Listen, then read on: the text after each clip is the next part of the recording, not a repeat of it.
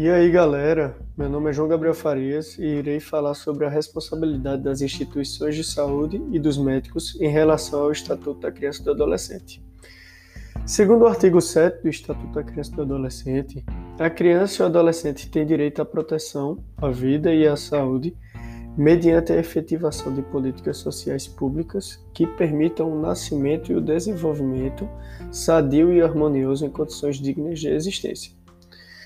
Tendo como base esse artigo, é importante frisar o papel da responsabilidade médica e das instituições acerca da criança e do adolescente, visto que eles trabalham efetivamente acima deles. Queria deixar bem claro que há uma grande diferenciação quando se compara a situação dos médicos com as instituições.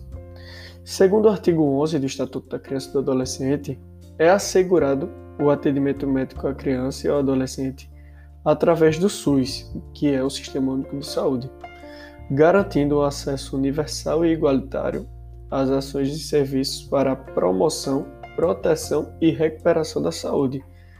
Já o artigo 12 fala que os estabelecimentos de atendimento à saúde deverão proporcionar condições para a permanência em tempo integral de um dos pais ou responsável nos casos de internação de criança ou adolescente.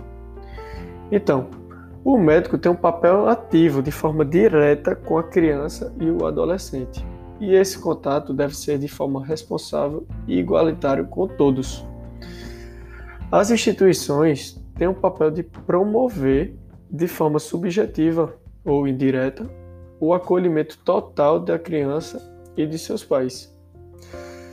Vou explicar de outra forma com um exemplo. Quando envolve um erro médico, há um erro das instituições. O erro envolve obrigatoriamente o médico, a culpa vai para ele. No caso das instituições, a responsabilidade ela é indireta. Se há a presença de um dano, por conta de, é uma omissão ou uma negligência por parte das instituições e faz-se a possibilidade de condenação, mesmo que não haja culpa. Então é isso, galera. Muito obrigado por ter escutado meu podcast.